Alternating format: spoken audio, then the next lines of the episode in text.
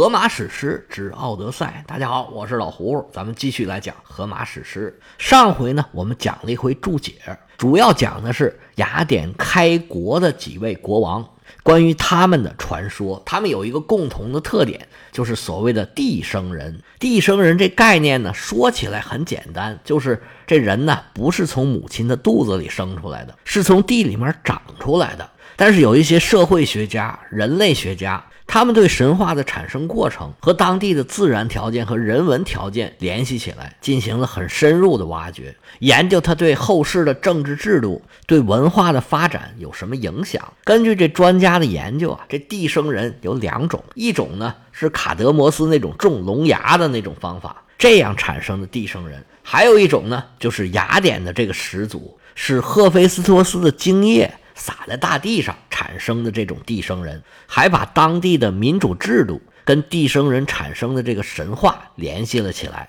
不过我呢，也就只能讲到这儿了。我也不是什么社会学家、什么人类学家，所知有限的。您要是挖掘，您自己挖一挖吧。再往下讲，我就该露怯了。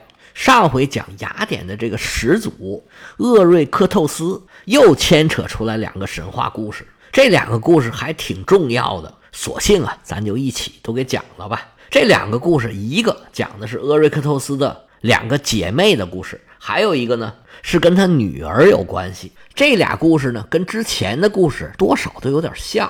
咱们就先讲一讲厄瑞克透斯的两个姐妹的故事。厄瑞克透斯的父亲叫做潘迪翁，咱们上回说过了。他的妻子就是那个名字特别飒的侧羽西坡，他生了四个孩子，两个男孩。叫厄瑞克透斯和波特斯，这个我们上回说过了。这次要讲的是两个女儿，这两个女孩分别叫做普洛克涅和菲罗莫拉。这个阶段呢，雅典的不管哪个国王上台，都要带兵到处去跟周边的人打仗。那个时候，他们也会合纵连横，拉帮结派。今天你打我，明天我打你。潘迪翁率领雅典人跟底比斯的国王作战。眼看就打不过了，缩在城里进行殊死的抵抗。好在他们的援军色雷斯的一个国王，名叫特瑞俄斯，赶来救援。这特瑞俄斯可不简单，他是战神阿瑞斯的儿子。在他的帮助下，雅典人把迪比斯的国王给赶走了。潘迪翁一看，太好了，我们这友好邻邦救雅典人于水火，感谢感谢，谢谢你啊！那么我无以为报，这么着吧。把我的女儿许配给你，特瑞俄斯非常高兴。太好了，太好了，我最喜欢美女了。于是潘迪翁就把自己的女儿普罗克涅远嫁到了色雷斯。普罗克涅和特瑞俄斯俩人啊，新婚燕尔，开始还是很幸福的。没过多久，就生下了一个儿子，叫做伊迪斯。这普罗克涅来到了异国他乡啊，一切都还挺好的，但有一节。他特别想念跟他从小一起长大的妹妹普罗克涅的妹妹，咱们刚才说了，叫做菲罗莫拉。姐妹俩从小一起玩大，这个感情是特别的亲密。但是奈何距离太远了，古时候交通又不发达，这女人没事也不能乱出门。开始呢，就只能这么忍着。就这么过了五年，普罗克涅实在是受不了了，她就跟她老公这个特瑞俄斯就说呀。说我实在是太想我妹妹了，我想回雅典一趟，跟我妹妹见见面也见见父母。在家乡呢，我多盘桓盘桓。特瑞俄斯说：“那哪成啊？你可是一国的王后啊！你要不在这儿，我们家里还不乱了套啊！而且呢，你看孩子还那么小，你不在，你让谁带他呀？离雅典这么远，舟车劳顿，我怕你受不了。”普罗涅一听这话，觉得哎也有理。那要不你去雅典把我妹妹给接到这儿来吧？我妹妹也没出过门，正好啊，我带她到处玩一玩。不过你得跟我父亲好好说，说在这儿待一阵子，就把她送回去。特瑞俄斯就答应了这个要求，于是就启程，带上仆人来到了雅典。他岳父潘迪翁一看，哎呦，这是女婿来了，赶紧热情的款待。特瑞俄斯把这个来意啊跟岳父一说。潘迪翁想都没想就答应了，这又是女婿，又是自己的恩人，他能有什么坏心眼儿呢？当天就安排自己的小女儿菲罗莫拉见到了自己的姐夫。菲罗莫拉跟姐姐关系很好，很亲呢。见着自己的姐夫，那当然也是非常的热情。就问长问短，了解姐姐的情况。但是特瑞俄斯一看见自己又年轻又漂亮的小姨子儿，就有点心猿意马，把持不住了。但是毕竟还是自己的小姨子，岳父又在旁边，他只能做出一副一本正经的正常姐夫的表现，跟菲罗莫拉说：“哎呀，你姐姐现在非常好，已经生了个孩子，非常非常的想念你。明天呢，你就跟我一起出发，很快你就会见到你姐姐了。”菲罗莫拉得知自己要出门去玩那自然是非常的雀跃。到了晚上，潘迪翁盛情款待女婿，然后好好休息，准备第二天的行程。第二天起来，特瑞俄斯带着菲罗莫拉这就要走。潘迪翁对女婿是再三嘱咐啊，说我这女儿啊，就托付给你了，你无论如何得照顾好我这个心肝宝贝儿。玩差不多，你就把她给我送回来，好不好？他这女婿啊，满口称是。这姐夫、小姨子俩人上了船，挥别了潘迪翁，朝着色雷斯驶去了。一路上啊，跟小姨子经常磕头碰脸儿。这姐夫越看这小姨子越漂亮，心里就开始打上了坏主意。等到了色雷斯啊，俄瑞特斯把这些水手全都打发回家了。按理说，他应该带着菲罗莫拉回到自己的家。让他们姐妹相见才对，但是这姐夫可不见，他不但没有把她带回家，反而啊把他带到一个树林子里头，把他锁在一个猎人的小屋里头。这菲罗莫拉吓坏了，说：“姐夫，你干嘛？你带我到这儿来干嘛？” 特瑞俄斯当时就戏精上身，开始按照自己编好的剧本演起来了。他当时啊就潸然泪下。菲罗莫拉一看自己姐夫，一个男子汉大丈夫，突然眼泪就下来了。他也不知道什么事儿啊，只好赶紧问呢，说：“姐夫，这什么情况啊？你这是怎么了？”特瑞俄斯说：“哎呀，妹妹啊，你姐姐好命苦啊！其实这次去雅典呢，我就只有一个目的，其实并不是接你跟你姐姐团聚。你姐姐早已经去世了，她已经不在了。我怕我的岳父老泰山听到这个消息啊，伤心难过，我就没跟他说。我这次去的目的。”主要就是为了娶你。其实当初啊，你父亲我老丈人说要把你姐姐嫁给我的时候啊，我就不是很乐意。我特别喜欢你，我起根儿上就是想娶你的。这回你姐姐去世了，你就跟我得了。特瑞俄斯这一顿演呢，还真把这小姨子给唬住了。主要是听说姐姐的噩耗。菲罗莫拉也是情绪崩溃，马上哭得跟个泪人似的。特瑞俄斯这戏演完了，又回去办事儿。但是菲洛莫拉琢磨琢磨，就发现这事儿不对劲儿啊！他怎么不带我回宫去呢？把我关在这么一个鸟不拉屎的地方？他不是国王吗？他要跟我结婚，我就是王后，我在这儿算怎么回事儿啊？于是他就在暗中观察，又听到仆人们的议论，他这才如梦初醒啊！原来自己的姐姐。啥事儿也没有，一切都是他这坏姐夫演的戏。等他见着特瑞俄斯啊，当面就给他一顿好骂。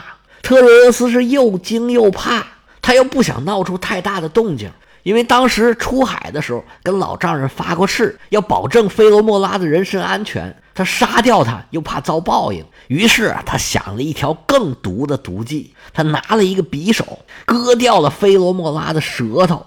他的秘密就不会再有任何人知道了。而且呢，现在他命令仆人对他严加看管，千万可不能让他跑了。特瑞俄斯回到了宫殿，普罗克涅问他：“你去接我妹妹？我妹妹呢？”特瑞俄斯这戏精又上身了，说：“回城的时候啊，我们遇到风暴，你妹妹啊已然是葬身大海。”这个消息对普罗克涅宛如是晴天的霹雳呀，这哪受得了啊？普罗克涅是悲痛欲绝，痛哭流涕呀。特瑞俄斯只能在旁边劝呢，而人死不能复生啊，你也要保重身体啊，不要太过的悲伤。最后，普罗克涅是万般无奈，脱下自己彩色的衣服，换了一件黑纱，给妹妹建了一个衣冠冢，对妹妹是聊表思念吧。但是菲罗莫拉虽然被割掉了舌头，他还是顽强的活了下来。菲罗莫拉平白无故的蒙冤受屈，那他自然是心有不甘呢。他也不想这么一死了之，他还想报复自己这个坏姐夫。但是自己出又出不去，说又没得说，怎么才能给自己报仇雪恨呢？菲罗莫拉绞尽脑汁儿，最后啊，灵光一现，哎，要不咱们这么着吧？当时的女人呢，每个人都要织布干活，男耕女织嘛。菲罗莫拉也不例外。当时没有棉花，织布呢都是用麻来织这个麻布。这纺织呢能织出各种各样的图案来，那就是用不同颜色的线，在不同的位置就能织出不同的花纹来。菲罗莫拉一琢磨，我就把我的遭遇啊写成一封信，把它给织到我的布里边去。好，就是这个主意。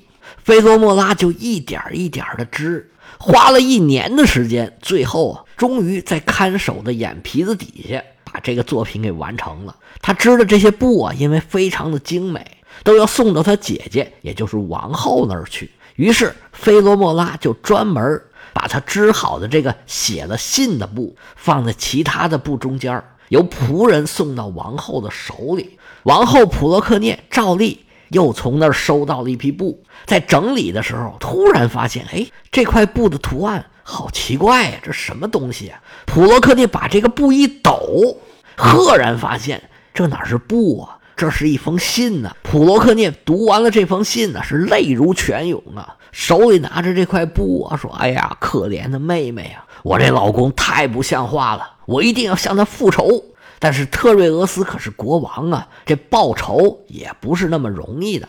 普罗克涅开始是装作若无其事，等到当地纪念酒神狄俄尼索斯的那个酒神节的时候，全城狂欢。普罗克涅觉得，嗯，报复的时机到了。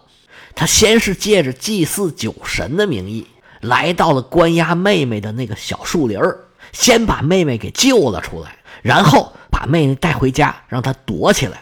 随后叫来自己的儿子伊迪斯，这个孩子现在有五六岁了，长得是虎头虎脑，非常的可爱。普罗克涅把孩子叫到身边，上一眼下一眼打量着这个孩子，心里说：“这孩子简直太像他爹了。”他先是把孩子抱在怀里，好好的亲热了一番，然后拿起准备好的尖刀，噗嗤一下就把孩子给杀了。然后普罗克涅是不动声色，还把孩子的肉做熟了，摆上了餐桌。普罗克涅把这肉准备好了，就在那儿坐着，单等自己的丈夫回来。特瑞俄斯参加完了活动，回到家里，大拉拉往桌旁一坐，抄起桌上烤好的肉就往嘴里放，吃了几口，觉得不对劲儿了。哎，我儿子呢？他问普罗克涅：“哎，咱儿子去哪儿了？”普罗克涅说。你儿子远在天边，近在眼前。他的话音刚落，菲罗莫拉从房间里边出来，拎着一个孩子血淋淋的人头，咕噔就扔在特瑞俄斯的脚底下了。特瑞俄斯心里一惊啊，脑子一转个，马上就明白怎么回事来了，一脚就踢翻了餐桌。我杀了你们！拔出宝剑，冲着这两姐妹就过来了。两姐妹早有准备。是撒腿就跑，只见他们俩越跑越快，越跑越快，到最后啊，他们俩变成两只鸟飞了起来。普罗克涅因为一直穿着一身黑衣服，就变成了一只燕子，飞到了屋顶上。菲罗莫拉呢，因为胸口沾着鲜血，刚才他不是抱着那个人头吗？胸前有点血迹，就变成了夜莺。特瑞俄斯则变成了一只戴胜鸟。这戴胜鸟比燕子和夜莺啊长得个儿都大，他一看见上头这两种鸟啊，就去追着捉它们。据说这就是这几种鸟的来源。这个故事最惊心动魄的就是普罗克涅亲手杀死儿子这一场。希腊神话里边还真有不少这种亲手杀死自己亲生孩子的情节，到底反映的是什么事儿？还真的值得研究一下。而最后都变成鸟。跟我们中国的很多神话传说呀都有点像，自然界里面有一个什么什么东西，或者有一个什么什么现象，然后就编一个故事，好像全世界的神话都有很多类似的故事。厄瑞克特斯两个姐妹的故事，咱们就讲到这儿。今天还有一点时间，咱们再把他女儿的这个故事啊给开个头。要说起重要性来讲。后边这个故事啊，比第一个故事要重要一些。为什么这么说呢？听完这个故事你就知道了。不过这个故事呢，要下一回才能讲完，您稍稍保持一点耐心。我们上一回讲厄瑞克透斯的时候，说厄瑞克透斯的一个女儿被他为了战争的胜利献祭给诸神了，而他本人和其他所有的儿子全都战死了。他们家唯一硕果仅存的一个人是他的女儿，名叫克瑞乌萨，在厄瑞克特斯献祭了自己的女儿。然后取得了战争的胜利，后来又被波塞冬报复致死的这个时候呢，克瑞乌萨已经嫁人了。她嫁的这个人也是名门之后，她的父亲名叫赫棱，这名听起来很怪，其实跟海伦呢，从拼写到发音都是一样的。也有把这个名字译成希伦的，而希腊这个名字正是打这儿来的。赫棱呢，据称是皮拉和丢卡利翁的儿子。这个追溯起来又有点复杂，跟我们这个情节关系也不大。等以后有机会再讲吧。他是希腊人的传说中的始祖，而我们要讲的这个克苏托斯也在他这个传承中起了重要的作用。克瑞乌萨嫁给克苏托斯的原因呢，跟咱们前几个故事都差不多。因为当时啊，厄瑞克透斯在跟优贝亚岛上的人打仗。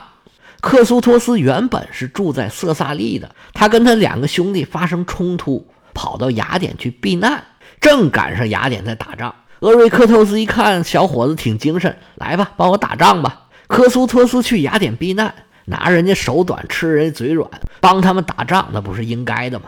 还别说，这克苏托斯，还真能打，三下五除二就把敌人给赶跑了。厄瑞克透斯一看，哟，这小伙挺好。我正好有一个适婚的女儿，那就是克瑞特斯，我就把她嫁给你吧。外来的王子又英俊潇洒，又英勇善战；国王的公主又血统高贵，又国色天香，可以说是天作之合，这是完美的剧本啊。于是国王张灯结彩，把自己的女儿就给嫁出去了。但是看起来完美的婚姻啊。却似乎有那么一点点的不和谐的声音，那就是夫妻两个结婚已经很多年了，但是克瑞乌萨这个肚子啊是迟迟的没有反应。这结婚不生孩子，搁现在有些什么丁克家庭啊，有的人就不想要孩子，这都不是事儿。但是在古代，尤其是贵族，那可不成啊，没有生下一男半女，这家业。到底给谁继承啊？这老是不生孩子，这夫妻俩啊就越来越着急，各种办法都想过了，还是生不出来。那最后一招怎么办呢？就是封建迷信嘛。克瑞乌萨就和她丈夫两个人来到了德尔菲神庙，他们想去德尔菲求取神谕，问问有这个未卜先知能力的阿波罗到底怎么办才能要到孩子。克瑞乌萨。来到德尔菲，进了神殿，一眼就看见阿波罗神像旁边啊，有一个小伙子，长得是又高又帅，正在这个祭坛上啊忙上忙下整理祭品呢。克瑞乌萨一看这小伙子，就觉得，哎，怎么这么眼熟呢？而且呢，莫名其妙有一种亲近的感觉。进了神殿之后啊，克瑞乌萨想起自己怎么生也生不出孩子来。又看见这么一个高大俊美的小伙子，就不免勾起了他的一桩心事。想起往事，这克瑞乌萨呀，禁不住是热泪盈眶，眼泪啪嗒啪嗒的就掉下来了。正在收拾神殿的这个小伙子一看，哎呦，有人来了！这妇人一进来就掉眼泪，这什么情况啊？我赶紧过去看看吧。殊不知他过来一看，跟克瑞乌萨俩人一搭话。就勾起一桩惊天的大秘密，要知道这秘密到底是什么事儿，咱们下回接着说。